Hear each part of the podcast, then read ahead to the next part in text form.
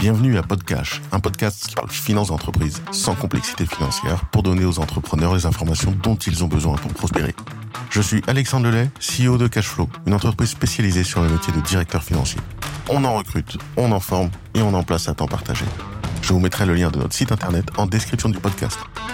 Ça fait désormais 8 ans que je travaille en finance d'entreprise, soit au sein d'une banque, soit en tant que CEO. Dans certains épisodes, je serai accompagné de Sofiane, un membre de la team Cashflow, qui m'aide à produire ce podcast. Bonjour Sofiane. Bonjour Alexandre, bonjour à toutes et à tous. On a voulu créer un podcast dédié, car en tant que consommateur de podcasts, je trouvais que ce sujet ne revenait pas souvent. On parle souvent commerce ou marketing, par exemple, mais nettement moins de finance, alors que c'est le sujet le plus important pour les entreprises. Salut Mélanie, on t'accueille aujourd'hui euh, avec Alexandre sur notre podcast et euh, on est euh, ensemble aujourd'hui pour discuter un peu de ton expérience. Tu es aujourd'hui à la tête du SaaS York Charlie. Est-ce que tu peux nous présenter rapidement cette solution? Bah, salut les garçons. Écoute, York Charlie, c'est un logiciel qui permet d'aller chercher les témoignages de tes clients en vidéo. L'idée, c'est d'accompagner les entrepreneurs et les indépendants, les petites entreprises, ceux qui ont besoin de crédibilité à aller chercher la meilleure preuve sociale qui existe sur le marché aujourd'hui, c'est-à-dire des témoignages de clients en vidéo qui expriment bah, leur satisfaction. Et ça aide énormément à augmenter euh, bah, la conversion euh, pour nos clients. quoi. Tu partages aussi euh, toute ton aventure sur YouTube de Your Charlie, vraiment les bons côtés comme les mauvais. Moi, j'ai une petite question. Est-ce que c'est pas trop un gouffre financier cette chaîne YouTube au final? Si. c'est complexe. Tu vois, quand tu lances ta boîte, soit tu as beaucoup de cash, et on est bien placé pour en parler aujourd'hui dans ce podcast, mais soit tu as beaucoup de cash, mm. et auquel cas, euh, tu peux te permettre assez rapidement de lancer des campagnes de publicité, soit il te faut du temps, et tu as un peu de temps, et tu n'as pas beaucoup d'argent, et créer du contenu, c'est ce qui reste encore aussi moyen, un canal d'acquisition qui est important. Nous, c'est le choix qu'on a fait. Euh, on a commencé par faire de la création de contenu pour euh, attirer des gens vers nous, vers notre service. Donc, l'argent qu'on a dépensé dans cette chaîne, c'est un peu comme un actif en quelque sorte. c'est on a construit quelque chose plutôt que de payer un loyer chez Facebook ou Google. Donc euh, c'est beaucoup de temps, beaucoup d'énergie, pas mal d'argent avec le temps aussi, au fur et à mesure. Donc oui, c'est pas spécialement rentable pour l'instant. Par contre, on a quand même fait notre plus grosse croissance et acquisition par ce biais-là. Et avec le temps, je me rends compte aussi que ça amène euh, d'autres euh, éléments intéressants. C'est pour le nurturing. Il y a toute une partie des gens qui sont ou clients chez nous ou prospects qui, en suivant les vidéos chaque semaine, sont toujours au courant de ce qui se passe et on reste top of mind chez eux. Euh, donc c'est vrai que c'est intéressant euh, là-dessus parce que ça nous permet de pouvoir communiquer à tout le monde en même temps parce qu'au moment où je vous parle, on, on, est plus de 1100 utilisateurs sur Charlie. Donc il faut quand même, euh, tu vois, on va tous les avoir au téléphone tous les jours, quoi. C'est compliqué. Donc la vidéo est un bon moyen pour rester en contact avec eux. Et puis il y a aussi l'arrivée des marques, le fait que ça intéresse des entreprises de sponsoriser la chaîne. Donc on devrait pouvoir arriver à, à équilibrer, euh, j'espère, cette année. Tu la sens que c'est une question de financier, celle-là. C'est euh, c'est effectivement euh, l'enjeu aussi cette année, c'est de s'accompagner de partenaires, de sponsors qui croient dans la chaîne, qui croient dans notre potentiel aussi en tant qu'entreprise et les valeurs que je défends dans chacune des vidéos pour y associer leur marque, nous faire confiance et nous aider à financer finalement cette chaîne. D'accord. Bah, super intéressant de savoir bah, que toi, tu partages un peu euh, ton expérience euh, avec tous tes utilisateurs, avec ta chaîne YouTube et ton contenu. Comme tu as dit, bah, tu peux pas tous les avoir à téléphone. C'est vrai que bah, c'est plutôt intéressant euh, de communiquer comme ça. Une petite info qui m'a fait rire. Lorsque tu as commencé à entreprendre, moi, j'avais que 5 ans. Et j'avais cette question. Le coup dur. a commencé. Oh, c'est pas sympa, de ce que tu fais là. Hein.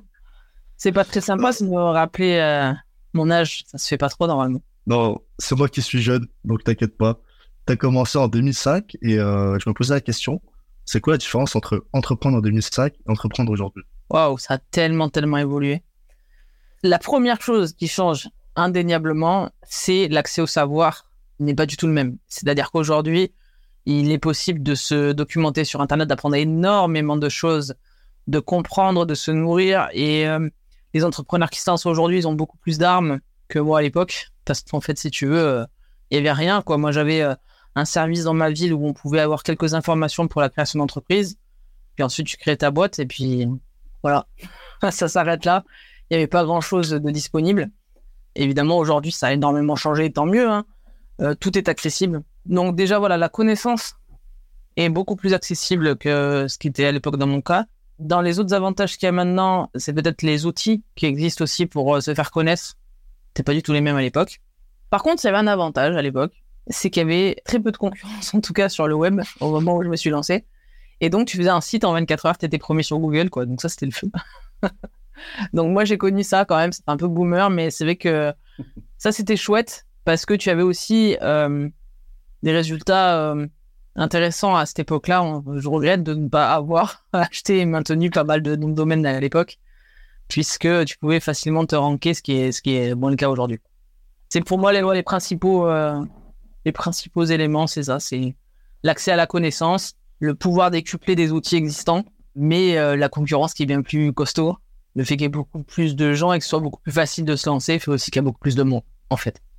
tu, parlais d'un sujet, moi, qui est. On, parle des infos qui manquaient, de l'accès à l'information, mais même d'un point de vue des pouvoirs publics, je trouve que, toi, par exemple, la création d'un BPI, euh, c'est quelque chose qui a changé euh, beaucoup de choses, ne serait-ce que dans l'accès au crédit, au final, de la part de banque. Mais c'est même pas. Enfin, à l'époque, c'était vraiment. c'est Bon, moi, j'ai toujours travaillé dans le service ou dans enfin, quand je dis dans le service, c'est dans l'univers de la communication, du conseil, des choses comme ça. Et donc, euh, j'étais donc euh, freelance, même si le terme, euh, on l'utilisait pas des masses à l'époque. Et de toute façon, pour les freelances, il n'y avait pas de crédit, donc c'était réglé. Hein. C'était artisan, te prête de l'argent pour acheter une voiture, mais sinon, pour le reste, voilà, c'était un peu un ovni quand tu travaillais sur un ordinateur. Pour les gens, moi, je faisais de l'informatique, tu vois. C'était quoi le service réel, du coup? J'étais conseiller en image en stratégie de communication pour des sportifs et des entreprises en gros, je les aidais à développer leur image de, marque déjà à l'époque et construire tous les bons outils pour se faire connaître. Mais euh, dans la tête des gens, moi, j'étais derrière un ordinateur, donc j'étais informaticienne. je suis Ce qui est pas pareil. Tout à fait, non. Tu as lancé euh, Charlie il y a ça quelques temps. Et euh, nous, on aimerait savoir, c'était quoi ton idée au départ? Est-ce que tu avais un plan ou est vraiment euh, tout est venu au fil de l'eau? La vraie vérité, c'est que euh, Your Charlie est, né de plusieurs échecs euh, précédents. On a créé avec mon associé Get In Shoot l'été 2019. Euh, c'est l'entreprise Get In Shoot qui porte le projet Your Charlie. Et Get In Shoot, l'idée de base était de dire aujourd'hui, on a tous un téléphone dans la poche, on n'a pas les moyens de déplacer un caméraman à chaque fois qu'on en a besoin, qu'on ait des collaborateurs aux quatre coins du monde ou qu'on les rassemble lors d'un événement, pourquoi ne pas utiliser les téléphones qu'on a dans nos poches pour tourner? On est l'été 2019, on est tout motivé à fond, on lance les premières briques de développement de nos idées de techno. L'idée était vraiment de ne pas avoir d'appli à télécharger ni quoi que ce soit, vraiment depuis le téléphone pouvoir faire ça. On avait à l'époque euh, des, touches avec des, euh, grands comptes, euh, des agences événementielles, donc vraiment sur le papier tout était parfait. On a enchaîné les grèves, les gilets jaunes, le Covid, et là ça a tout redistribué les cartes, puisque évidemment on avait choisi les grands comptes et l'événementiel. Les grands comptes, ils étaient au chômage partiel et l'événementiel était à l'arrêt. Donc, du coup, on s'est retrouvé vraiment bien embêté parce qu'on avait déjà entamé tous les travaux. On a profité de la période du Covid euh, pour, euh, enfin, profiter. On va dire qu'on n'avait pas trop le choix, mais on, s'est servi de cette période-là pour euh, mettre à disposition des particuliers notre technologie à travers une app très cool pour les anniversaires et les mariages, pour pouvoir faire à distance en fait des, petits films euh, pour que les gens qui étaient éloignés les uns des autres puissent se faire des souvenirs même s'ils étaient séparés. Ça nous a pas rapporté d'argent, mais ça nous a permis par contre de mettre notre technologie à rude épreuve, puisqu'on a eu 30 000 utilisateurs euh, cette année-là. Donc forcément, ça a bien mis nos serveurs euh, sous l'eau et ça nous a permis de vraiment confronter en fait notre technologie à un usage intensif. Et quand tout s'est un peu calmé, que la vie a repris un petit peu son cours, c'est vrai que j'avais cette idée de Charlie qui me travaillotait puisque je voyais qu'on avait pas mal de gens qui utilisaient donc, que ce soit la première pour l'événementiel et les grands comptes, ou que ce soit l'appli pour les particuliers, il y avait pas mal qui détournaient l'utilisation de la techno pour faire des témoignages. Parce que finalement, c'était le point central. Beaucoup de gens prenaient euh, le temps de parler face caméra.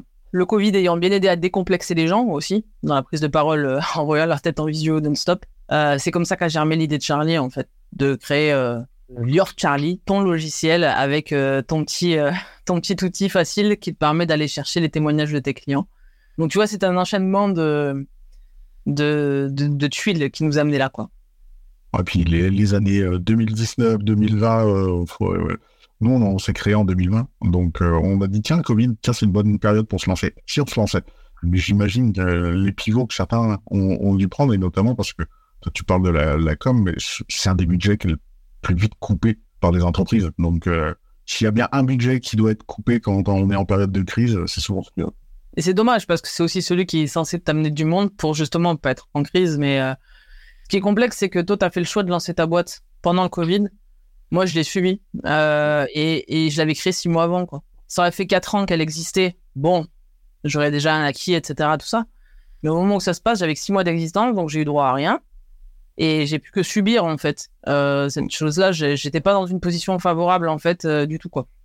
Ah, ça a été la période qui a été, pour le coup, ça, ça a été vraiment compliqué parce que ceux euh, qui se sont lancés quelques mois avant et qui subissent de plein fouet, qui n'ont droit à aucune des aides, et euh, c'est le chemin. Exactement, ce qu'on avait, c'est exactement ce qu'on a vécu, quoi. Donc, euh, je peux te dire que vraiment, pour moi, ça n'a pas été une, une période facile. Donc, on n'avait pas le choix de pivoter, en fait. Si tu veux, c'était ça où, où on crevait. Donc, euh, et tous les efforts qu'on avait mis en œuvre, il fallait bien qu'on on, on les crash test. Donc, euh, on a rebondi sur cette opportunité-là, en fait, en quelque sorte.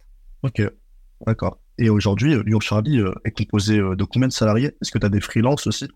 Oui, alors on est quatre salariés, deux freelance, donc c'est une toute petite équipe. hein.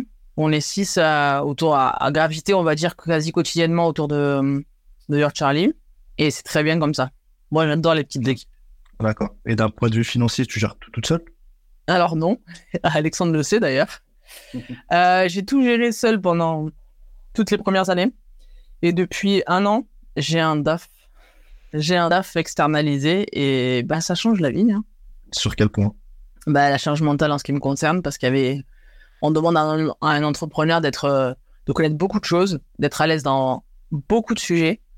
Euh, on est déjà un peu le, pompier dans une startup quand tu es un CEO, déjà tu fais tout. Et euh, ce domaine-là, en particulier dans la partie financière, moi c'est pas là où j'avais le plus de compétences. J'ai pas fait d'école particulière, j'avais pas forcément le, savoir là-dessus, et ça représentait vraiment une source d'inquiétude en quelque sorte pour moi ces sujets-là et une charge mentale importante. Et le fait que j'ai quelqu'un de compétent à mes côtés euh, m'aide à prendre euh, des bonnes décisions.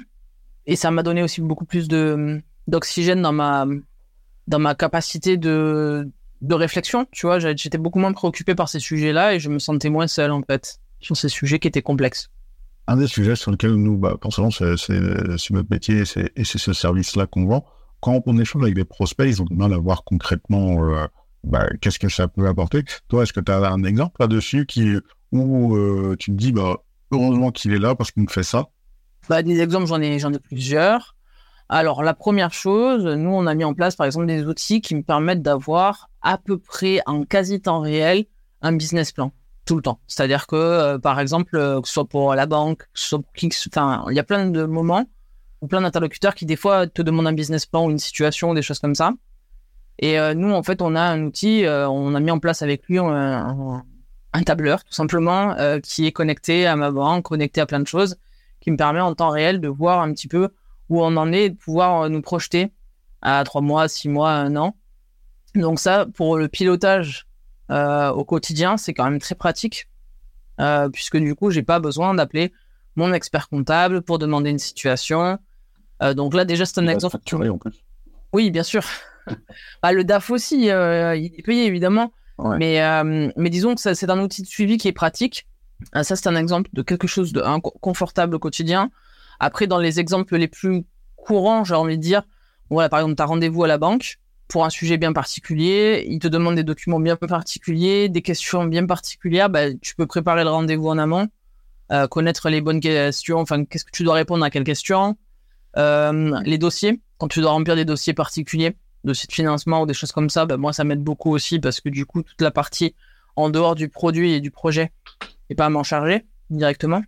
Après, quand tu, veux faire des investissements, calculer euh, les répercussions de l'investissement, bah, justement sur tes finances, euh, qu'est-ce que ça va donner, ou inversement, si tu, bah, par exemple, tu veux, tu veux prévoir euh, l'embauche d'un poste, ou si tu dois supprimer des charges, des choses comme ça, ça permet vraiment d'avoir quelqu'un avec qui tu peux échanger directement et qui peut avoir des actions très concrètes et rapides. Et après, moi, ce qui me, me fait bien kiffer avec, euh, avec lui aussi, c'est quand on va plus loin.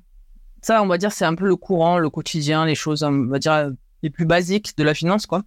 Moi, ce, que, ce qui m'a un peu, euh, j'avoue être pas fasciné, mais qui m'a quand même vraiment interpellé, c'est quand on a commencé, alors moi, c'est un gros geek, hein, mon DAF, quand on a commencé à faire des projections, par exemple, à partir de data qui venait de chez moi, data comportementale en fonction des utilisateurs, en fonction de, bah, leur durée de vie chez nous, combien ils dépensent, faire des projections en fait euh, sur, euh, sur des projections corrélées à nos actions de communication par exemple.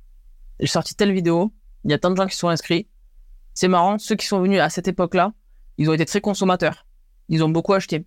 Donc, qu'est-ce que j'ai dit dans cette vidéo? Qu'est-ce que j'ai fait dans cette campagne? Qu'est-ce que j'ai fait qui a, qui a fait cet élément déclencheur et qui a tilté dans la tête des gens? En fait, on peut arriver à croiser des données financières, analytiques à des données euh, de contenu, par exemple. Et euh, ça, j'ai trouvé ça intéressant. Analyser des cohortes, des choses comme ça. Qu'est-ce que tu penses du coup? Est-ce que tu penses que c'est sur le côté vraiment euh, mental que tu vois le, que apprécies le plus son accompagnement ou le côté technique? Deux des deux. hein. Franchement, moi, je pense, j'ai- j'ai pas réfléchi avant de répondre. Je te réponds euh, comme ça. Oh. Je pense qu'il y a vraiment, au niveau de la charge mentale, c'est c'est important parce que voilà, j'ai pas, si je si je coince sur une question, si j'ai au lieu de reporter à demain un sujet euh, compliqué, je sais que quelqu'un peut travailler dessus. Mais c'est aussi, voilà, sur ces- cette connaissance que je n'ai pas et surtout le fait qu'il soit proactif, qu'il attende pas que je lui demande moi quelque chose, que de lui-même il me propose des trucs. Ok, donc c'est vraiment un échange en fait entre euh, toi ce que tu demandes, euh, ce que lui va te répondre, et ce qu'il va te proposer, et ce que toi tu vas penser. C'est ça. Ok, super, super intéressant. On a parlé bah, de Your Charlie, ses employés et aussi son produit. Mais c'est quoi la version ambitieuse maintenant de Your Charlie? C'est quoi le step au-dessus? Bah déjà, le step au-dessus, euh, parlons euh, concrètement, c'est la renta. Euh, déjà d'arriver à équilibrer tout bien, déjà, c'est déjà l'étape. Pour nous, on a réussi à séduire avec un produit qui c'est pas évident hein, quand tu quand tu ouvres un marché, on n'avait pas de concurrent particulier ici, on avait pas mal outre-Atlantique. Ça y est, maintenant, ça commence à se démocratiser. Les gens savent ce que c'est. On a moins d'éducation à faire, donc ça c'est cool. Euh, maintenant, donc on a réussi à séduire des gens avec une promesse. On a des gens qui utilisent. Donc nous, on a un passage à la monétisation qui est important. Faut pas oublier qu'on a une version freemium quand même, donc euh, gratuite, un essai euh, gratuit. Donc il faut transformer ces gens-là. Donc notre taf à nous, c'est maintenant l'optimisation des revenus justement auprès des, utilisateurs et des, des gens qui sont clients déjà chez nous. Après voilà, notre objectif, c'est le besoin qu'on a aujourd'hui, qu'on a identifié ici, il n'est pas présent qu'en France. Il y a, il y a, d'autres endroits où on en a besoin, et, euh, notamment en Europe. Donc euh, l'idée c'est aussi de pouvoir euh, ouvrir et répliquer ça ailleurs. On a, on a déjà bah, le logiciel lui est traduit déjà en anglais et en espagnol, mais on sait qu'il suffit pas de, de traduire pour que ça marche dans un pays. Il faut aussi investir, de communiquer et pour véritablement s'implanter, avoir des relais. donc je pense que ça sera aussi ça l'étape d'après, de pouvoir s'ouvrir à d'autres endroits. J'ai hâte de voir la version de ton vlog en espagnol. Hablo un poquito, pero no sé si lo puedo hacer una vidéo par semana. No estoy segura. Il n'y a pas d'IA, hein, c'est vrai. Je pense que c'est bourré de fautes ma phrase, mais euh, Bon, les, les hispanophones qui nous écoutent, euh, ne corrigez pas. euh, désolé. Hein. Désolé les gars, je l'ai fait juste au collège et au lycée. On t'en veut pas. Pour revenir à ta chaîne YouTube, on a vu que bah, tu créais beaucoup de contenu, t'es revenu dessus euh, et t'as dit bah, que c'était quand même, ça coûtait quand même euh, de l'argent. Qu'est-ce que ça t'a apporté factuellement? Est-ce que tu as un classement à nous donner? Alors, le premier, ce que ça m'a apporté, c'est euh, accepter d'être soi-même authentique et de pas ressembler à tous les gens de LinkedIn déjà et ailleurs.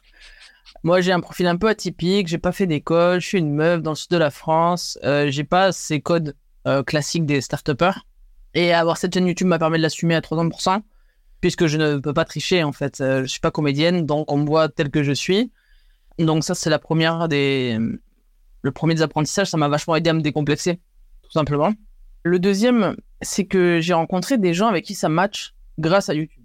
En fait, YouTube fait office de filtre, euh, aussi bien envers les gens que tu kiffes que les gens qui euh, les détracteurs. En gros, j'ai reçu plein de gens qui se sont inscrits pour faire des visios avec moi suite à des vidéos YouTube qu'ils ont vues. Et à chaque fois que je fais des visios, c'est marrant, le feeling il passe direct.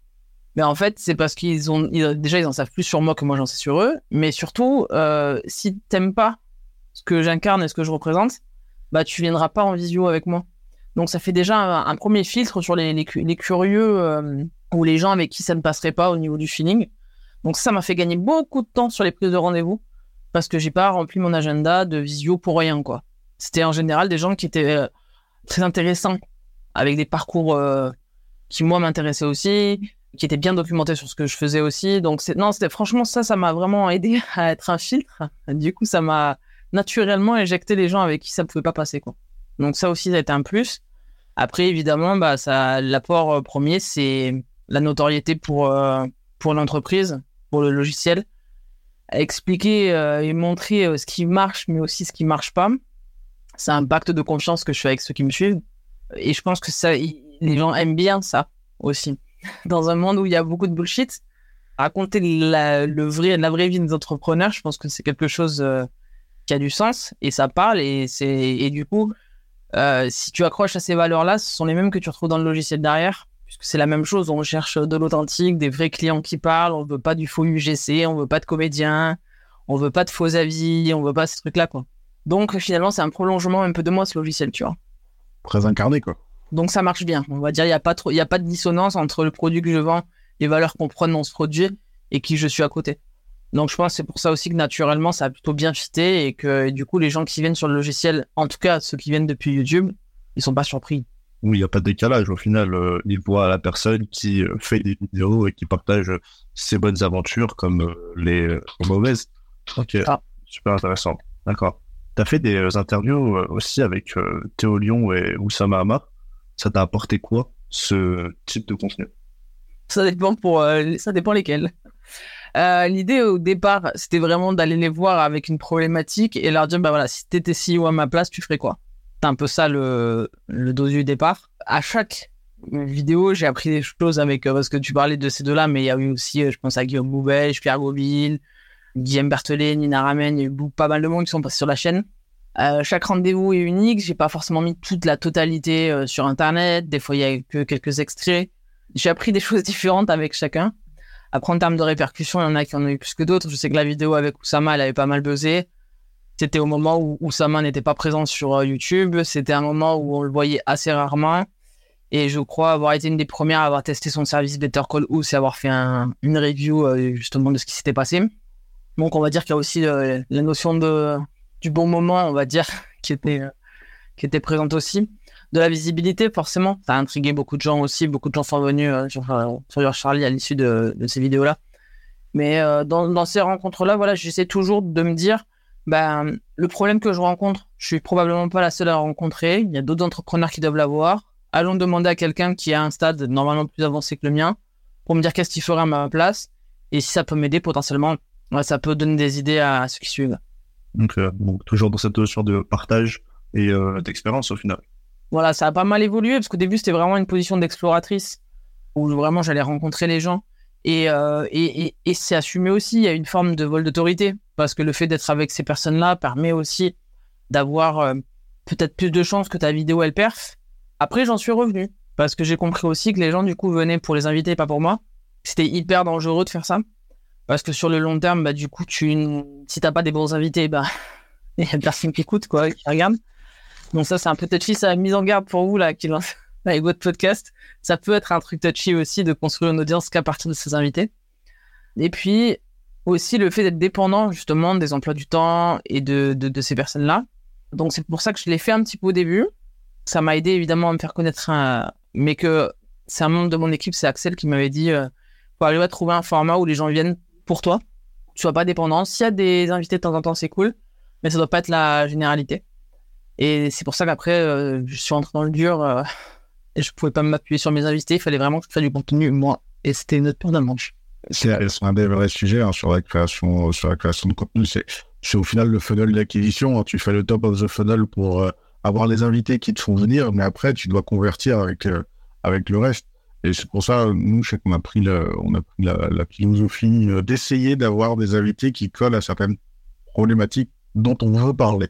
Si on prend l'exemple d'un BAF à temps partagé, euh, c'était moins euh, logique de demander à Eric Larchevêque qui, quand il arrive aujourd'hui, a les moyens de se payer quelqu'un à temps plein sur ce sujet, plutôt que de t'avoir toi qui, là, parle d'un avis d'expérience et qui montre que t'as pas besoin d'avoir une grosse équipe pour pouvoir avoir ce genre de besoin.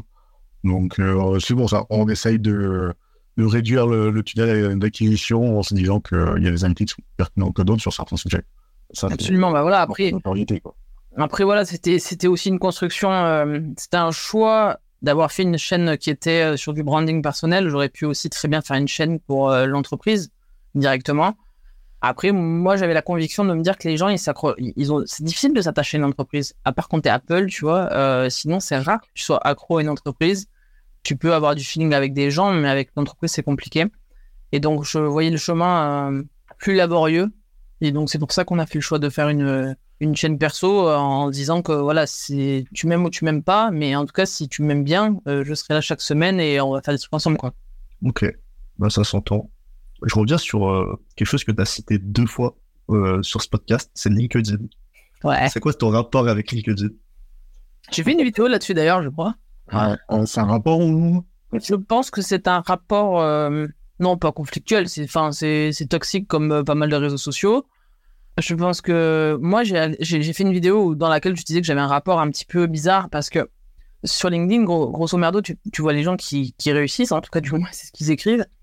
Et euh, si tu prends argent comptant de tout ce qu'ils écrivent, t'as l'impression d'être un gros loser tout le temps, quoi. Et c'est un truc qui te sous-estime. Et donc, c'est comme sur Instagram, quand tu vois les meufs super bien gaulées, tu te dis, ah, ouais, effectivement, moi, j'ai pas le corps de ces meufs-là. Et ben, tu vas sur LinkedIn, t'as l'impression d'être une sombre merde. Et donc, du coup, euh, moi, c'est vrai que LinkedIn, je trouve que c'est devenu vraiment un, un étalage de moi, moi, moi, euh, de l'entrepreneuriat. Je ne peux pas négliger le fait que c'est une super base de données, qu'il y a énormément de possibilités de connexion. C'est un raccourci énorme pour aller rentrer en contact avec des gens. Ok, ça, je suis d'accord. Moi, j'ai un problème avec le fil LinkedIn. Les posts, euh, ça me dérange. Les constructions, je trouve que c'est euh, c'est vraiment devenu le Facebook euh, du business, quoi. Donc, pour ces raisons-là, moi, ce que je fais, c'est que j'ai installé dans ma vidéo que j'avais faite, j'avais dit, bon, j'en ai ras-le-bol, je perds du temps. En plus, c'est chronophage. Tu vas dessus, tu te retrouves happé là-dedans, tu scrolles pendant, ah, tiens, c'est se passé une demi-heure, tu vois. Ou euh, tu fais ça entre deux visios et ainsi de suite. Et en fait, tu prends des petits shoots comme si t'étais accro à ça, quoi. Et donc, moi, au boulot, j'ai installé un feed blocker où j'ai accès uniquement à ma messagerie euh, LinkedIn et mes notifications. Donc, en fait, je m'en sers uniquement pour euh, répondre aux gens qui m'écrivent ou quand moi, je veux les contacter. Je suis plus parasité toute la journée par leurs messages et par les, les posts qui tombent. Après, je l'ai gardé sur mon téléphone. Je vais pas mentir, j'y vais une, une fois par jour, des fois deux pour aller checker un peu. Mais euh, tu sais, c'est vraiment un truc que je fais de manière un peu euh, presque euh, mécanique, tu vois. C'est pas très réfléchi. Euh, j'y ai investi un peu de temps. À un moment donné, j'écrivais des posts. Alors j'ai tout essayé, écrire tous les jours, les deux jours, les machins, le matin, le soir. Et en fait, euh, j'ai laissé tomber. Je peux pas mener tous les euh, toutes les mêmes les mêmes batailles.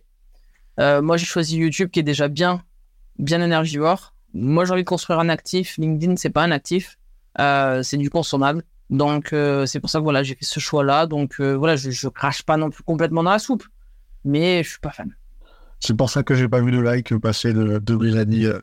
En vrai, en plus, je t'ai vu liker euh, quelques fois, mais Ça peut arriver, mais ah, en fait, il y a des gens qui me disent, mais comment tu fais pour liker les posts? C'est très simple. Moi, j'ai des gens, des potes, ils m'envoient leur, leur post, ils me disent, tu peux mettre un petit, un petit like, etc.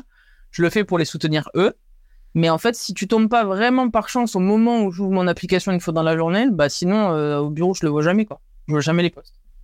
c'est la stratégie. euh, Alors, justement, alors, déjà parce qu'on n'a aucune compétence vidéo, on va pas se mentir.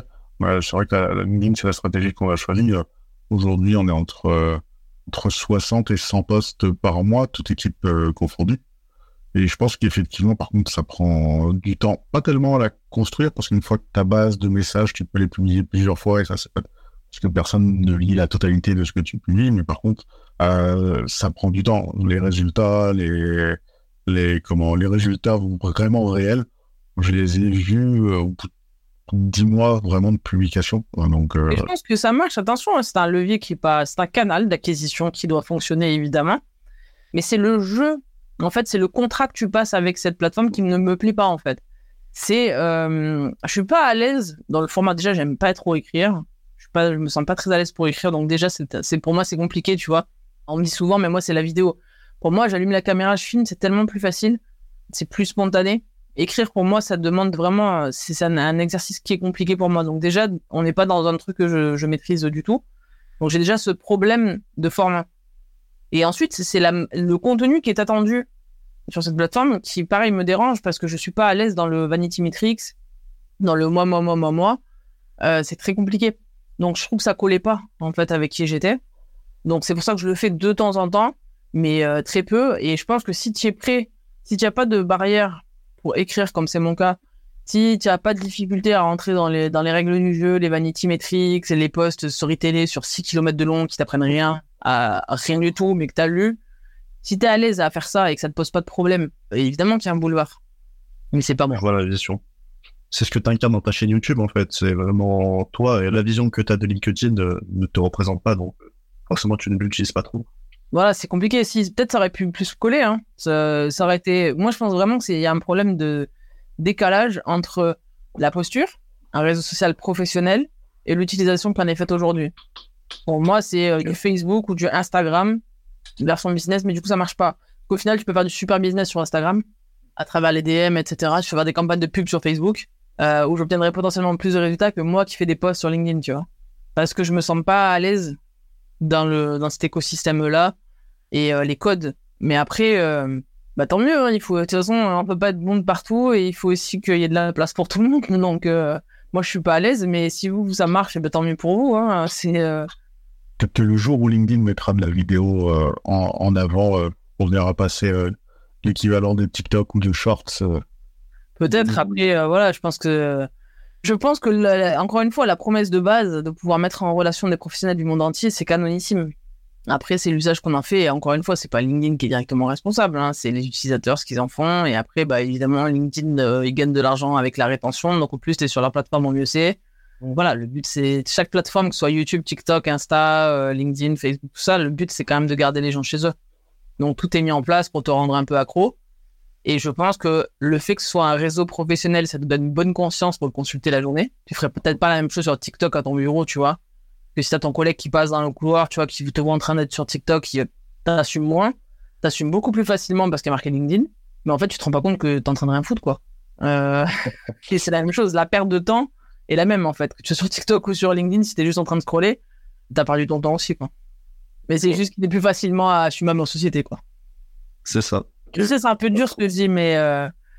mais voilà, ce n'est que mon vie. Ah oui, non, c'est ça, il faut l'avis de tout le monde. Et non, c'est juste toi, ta vision. Et comment tu, comment tu le perçois. Mais euh, je trouvais ça intéressant bah, de, de, te poser la question pour voir un peu, bah, de comprendre un peu plus sur le sujet. Peut-être que si j'avais 100 000 abonnés, que je générais 50 litres semaine avec Charlie, euh, sur LinkedIn, peut-être que je serais moins rageuse aussi, hein. on va pas se mentir. Mais euh, le fait est que pour aller chercher 100 000 abonnés, la méthode pour y parvenir et le, encore une fois, le contrat de confiance qui passe avec ce réseau pour y aller colle pas avec ma personnalité. Hein bah, c'était de la difficulté quand il y a eu un moment donné, bah, toi, tu l'as peut-être pas vu du coup, puisque tu avais bloqué ton feed, mais il y a eu un moment donné où en gros, euh, tous les gens se publiaient, euh, pas en selfie, mais genre en mode euh, je travaille, etc., avec un post. Et moi qui aime pas la photo, par exemple, tu vois, c'est un sujet où, où je le ferai jamais. Et c'est aussi pour ça que la croissance, elle est nettement plus mesurée que certains ont pu l'avoir sur LinkedIn. Mais après, des fois, les, la version de réussir sur un réseau n'est pas en accord avec ce qu'on veut faire. après, moi, autant j'étais prête à, assumer qui je suis sur YouTube et accepter de pas correspondre au code et tout ça et d'être euh, voilà vraiment moi-même, autant je peux pas. Ça me demande un effort intellectuel trop important de, de, faire comme les autres. En fait, c'est trop difficile. J'arrive pas. Ok. Bah merci, merci pour euh, pour ce petit retour sur LinkedIn. Et pour finir, euh, petite question. Est-ce que tu peux nous citer trois ressources à conseiller? Ça peut être un podcast, un livre, un film, tout ce que tu veux. Je suis pas sûr que mes ressources rentrent beaucoup avec les codes de ce que vous avez l'habitude d'entendre des entrepreneurs. Alors, moi, j'ai fait une vidéo il y a pas longtemps sur Orelsan. La musique m'aide beaucoup. Euh, pareil, quand euh, la, la, tête explose, euh, la musique m'aide à me déconnecter. J'aime beaucoup Orelsan et je trouve que dans les paroles d'Orelsan, il y a des choses intéressantes qu'on peut retranscrire à la vie d'entrepreneur. La chanson Suicide social d'Orelsan. Je, je pense... tout le monde. Ouais, je pense que ce qui est intéressant, c'est de, de, se dire, bah, si vous voulez faire le test, ça serait marrant. Réécouter une chanson d'Orelsan en vous disant, fais le parallèle ou l'analogie avec ta vie d'entrepreneur et euh, réécouter en fait les paroles en essayant de leur mettre un autre sens derrière. Avec la posture d'entrepreneur, ça marche plutôt pas mal. Et autopromo, euh, si vous voulez voir l'analogie avec sa carrière, ça marche aussi très bien l'analogie entre la carrière d'Orelsan et celle d'une startup. Et donc j'avais fait une vidéo là-dessus, euh, d'une dizaine de minutes très très documenté. Je vous invite à la, à la checker. Euh, sinon, bah écoute, moi je suis fan de Batman aussi, euh, du super héros sans super pouvoir, euh, mais qui à force d'intelligence et de bon certes il a un peu de thune aussi quand même, on va pas se mentir, a réussi à se créer un équipement qui lui permet de devenir un super héros. Euh, donc voilà, moi ça fait partie de ma culture. euh, voilà, Batman, Orelsan, il y a Zidane aussi, mais j'ai pas fait la vidéo encore dessus, donc euh, ça rime. Quand tu parles, quand tu parles du rap, ça- c'est un des sujets où en vrai il y a des punchlines qui, moi, en accroche LinkedIn peuvent marcher. Il y en a, il y en a où parce que j'ai mon associé des fois qui check un peu ce que je mets sur LinkedIn et elle me dit non ça, t'y vas pas. Je vais profiter du podcast comme ça, elle le découvrira à l'audio. Mais il y avait une punchline, je sais plus de, je crois que c'est de le, euh, soit Roméo et lui, soit l'homme pâle qui, qui disait je veux toucher l'argent comme un député européen. Donc voilà. C'est un des deux, j'ai plus de tête, mais c'est un des deux. Et, et du coup, je me dis, en fait, ça s'y prête bien parce que le but d'une entreprise, c'est qu'elle soit le moins dépendante de toi en tant que CEO. Et, et je me suis dit, euh, même quand je suis pas là, je touche l'argent comme un député européen. Bah, c'est ce qu'un CEO doit essayer de faire à la fin. Elle n'a pas voulu parce que on allait peut-être sur une biais politique, mais euh, C'est la censure interne, c'est la censure interne. Mais en plus, à- ce qui m'a donné au départ l'idée de faire cette vidéo sur Orelsan, c'est justement à l'époque où j'allais sur LinkedIn, le nombre de posts qui démarraient avec une punch d'Orelsan. Et en fait, je me disais, mais ça parle vraiment. Euh, ces propos euh, font écho aux entrepreneurs, puisqu'ils les reprennent et qu'ils les recitent. Donc euh, voilà, ça, c'est aussi ça qui avait un petit peu motivé ma, mon envie d'écrire sur lui. Ok, top, merci. On retiendra Batman, Orelsan. Eh, Zidane. Zidane bientôt Zidane. Zidane, Zidane, c'est euh, ce qui est intéressant, c'est ce mec qui a réussi à, à avoir une carrière euh, incroyable en restant lui-même, discret, humble. Pourtant, il a un palmarès incroyable. Bon, il a un pédage de plomb, c'est vrai. Il y, a, il y a un moment dans sa carrière où euh, c'est allé trop loin et un coup de boule, vite fait, voilà. Ouais, qu'il y avait 6 ans, du coup. mais euh, je trouve qu'en termes d'image de, marque et de branding, euh, c'est assez respectueux et respectable euh, ce qu'il a réussi à faire de son image. Faudra s'abonner à ta chaîne YouTube, du coup, pour, euh, pour pouvoir voir ça. C'est ça. Avec Le ça sera en description.